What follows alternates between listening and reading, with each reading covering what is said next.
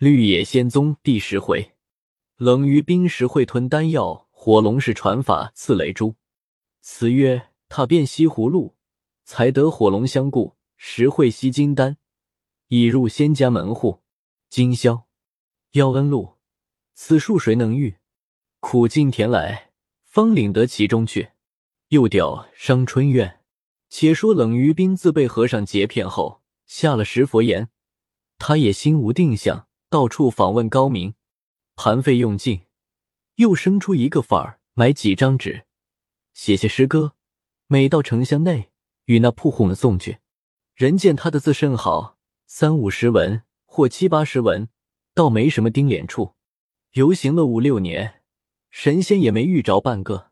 一日想到，我在这北五省混到几时，闻得这江西湖为天下名胜之地。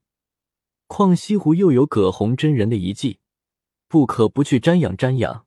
遂一路饥餐渴饮，过了黄河，从淮安府搭了一只船，到了扬州，看了看平山堂、法海寺，竹家是女丝弦笙歌来往，非不繁华，但他是志在修行，以清高为主，觉得无甚趣味。倒是天宁寺有几百尊罗汉。素的眉目口鼻无一个不神情飞动，倒要算个大官。至镇江府，见金山英华外露，焦山灵秀中藏，真堪悦目怡神。后到苏州，又见了虎丘，纯像人工杂技，天机全无，不过有些买卖生意，游人来往而已。心中笑道：北方人提起虎丘二字，没一个不惊天动地。要皆是那些市井人与有钱的官户来往走动，他那里知道山水中滋味，正经有学问的人，不是家口缠绕，就是盘费拮据，反不能品题风月，笑傲烟霞，岂不令人可叹？后见观音山奇石千层，范公坟梅花万株，又不禁心羡道：“此苏州绝胜奇观也。”又闻江宁等处还有许多仙境。只是他注意在西湖，也无心去游览。从苏州又坐船，日夜兼行，见山川风景与北方大不相同。虽未到山阴道上，已令人接应不暇矣。到杭州城隍山游走了一遍，看了钱塘江的潮，随到西湖，不禁大赞道：“此天下第一江山也。”他便住在西湖僧舍。起先还是白天游走，晚间仍回庙内。后来游行的示意，要细细的领略那石景风味。每逢月色清朗时候，他便出了庙，随处游行。也有带壶酒，对景独酌的时候，困疲了，或在庙门外暂歇，或在树林旁边歇足。他也不怕什么虫蛇鬼怪，做了个小布袋，装些点心在内，随便充饥。来住了五六十日，他把西湖山后人历来不敢去的地方，他也走了好些。见里面也有些静修之人，盘问起来，究竟一无之事。那一日晚间，正遇月色横空，碧天如洗，看素破禅光照映的西湖水中，如万道金蛇来回荡漾；又见游鱼戏跃于波中，素鸟惊啼于树上，清风拂面。金秀生凉，觉得一时万念俱虚，如不空灵虚之乐。将走到天竺寺门前，见旁有一人倚石而坐。于斌见他形貌焉为，越赞是个叫花子，也就过去了。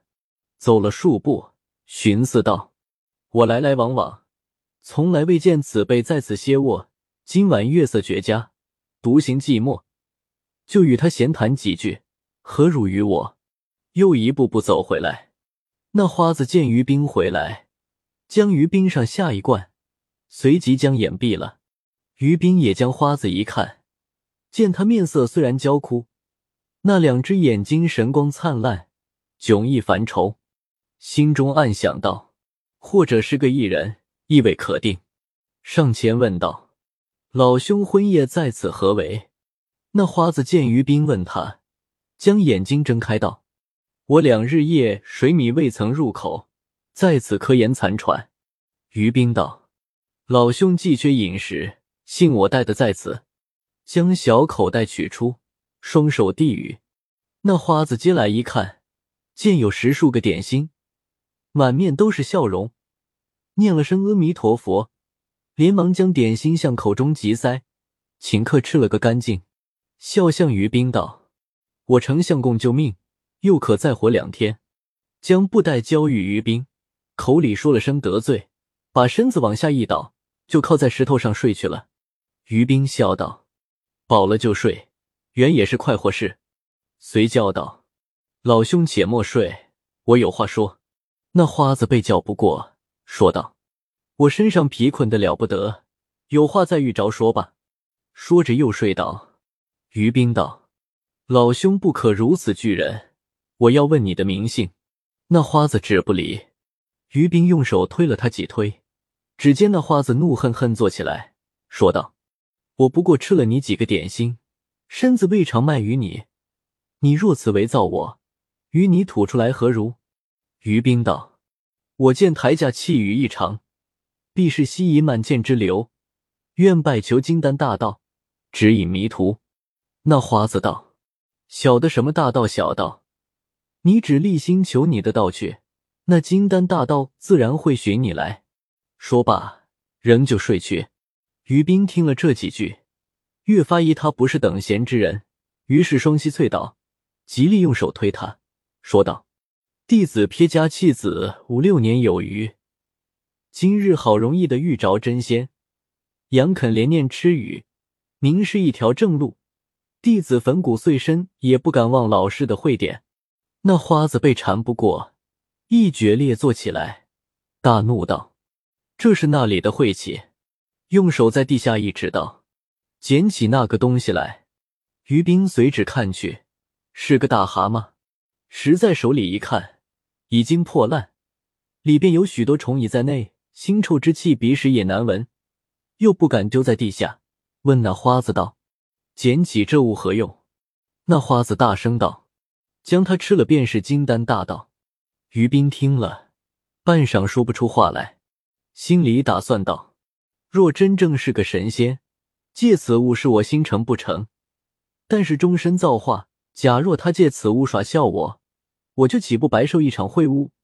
又想到世上那有个轻易渡人的神仙，就便是他耍笑我，我就吃了，上天也可以怜念我修道之成。随即闭住了气，口对着蛤蟆一咬，起初还有些气味，自一入口。觉得馨香无比，咽在肚内，无异玉液琼浆，觉得精神顿长，面目分外清明。吃完，只见那花子大喜道：“此子可教矣。”笑问道：“自非广平冷于冰，好不华者乎？”于冰连忙跪倒，顿首道：“弟子是。”花子道：“吾姓郑，名东阳，字小辉。当战国时。”避乱山东崂山，访求仙道，日食草根树皮八十余年，得与吴氏东华帝君赐吴大丹一副，通体皆赤，须眉改衣，又授吴丹经一卷，道书三十篇。吴朝夕捧读，极力研求。二年后，时领得其妙旨，于是仗离地之精，吸太阳之火，复借本身三昧，修炼成道。上帝命仙官先立，召吾于通明殿下，奏对称旨，敕封我为火龙真人。我看你相道虽成，苦无仙骨，是踩死蛤蟆，乃吾炉中所炼换骨丹也。四九之日，即可以骨换髓，体健身轻。第三十六年出那功夫，你才说金丹大道，微妙难言。你可坐在一旁，听吾指授。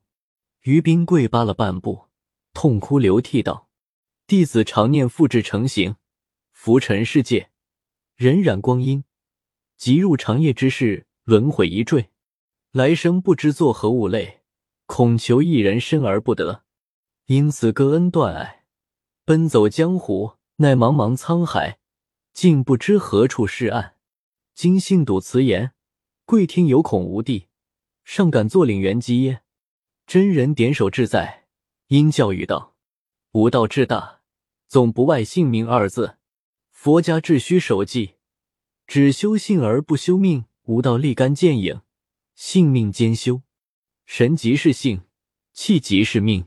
大抵人体好清，而心扰之；人心好静，而欲牵之。诚能内观其心，心无其心，外是其行；形无其形，远观其物，物无其物。三者即物，唯见于空。观空亦空，空无所空，所空即无，所无亦无，无亦无。湛然常寂。盖生者死之根，死者生之根。有动之动，出于不动；有为之为。出于无为，无为则神归，神归则万物云际；不动则气冥，气冥则万物无声。而木心亦居望，即象妙之门也。故对镜望镜，不沉于六贼之魔；居尘出尘，不落于万元之化。须知神是气之子，气是神之母。如鸡卵不可须臾离也。你看草木根生。去土则死，鱼鳖水生；去水则死，人以形生；去气则死。故练气之道，以开前后关为首物。二关既开，则水火时刻相见，而身无凝碍矣。当运气时，必先吐浊气三口，然后以鼻尖引清气一口，运至关元，由关元而气海分循两腿，下至足涌泉。由涌泉提气而上至督脉，由督脉而泥丸，由泥丸而仍归于鼻尖，此谓大周天。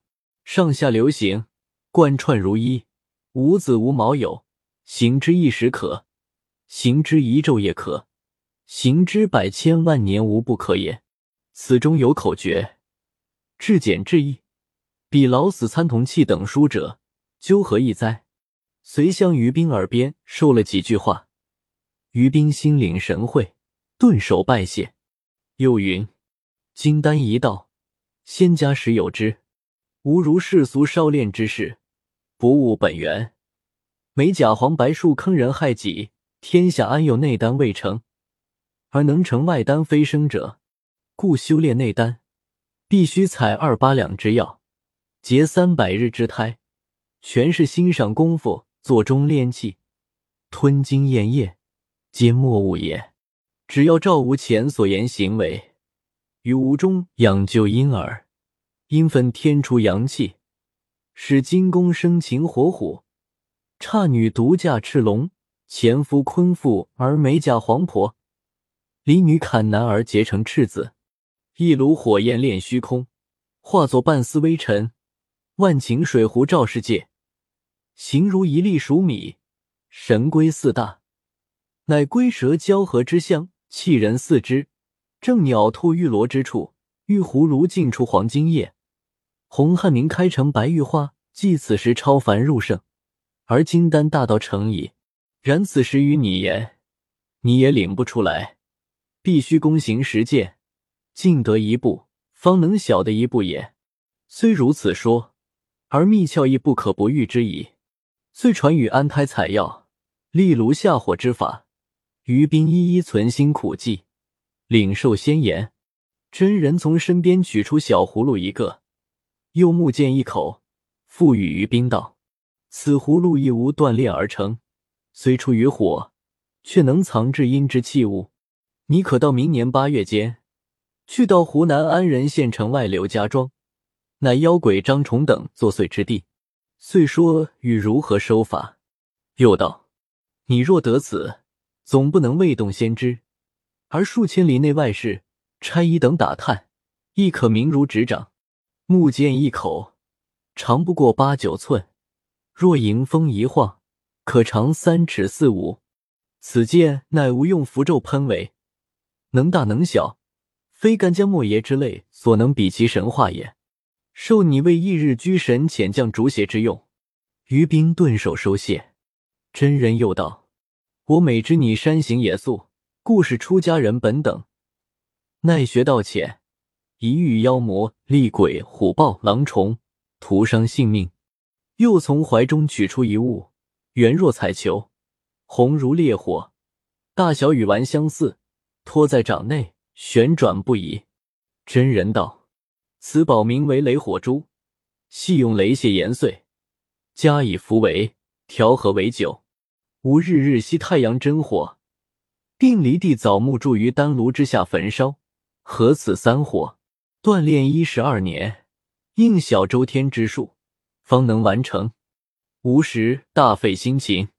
此宝不但山海岛洞妖魔惊荡不起，即八部正神普天烈宿被他打中。”亦必重伤，用石手掷去，便烟火齐响，如同霹雳。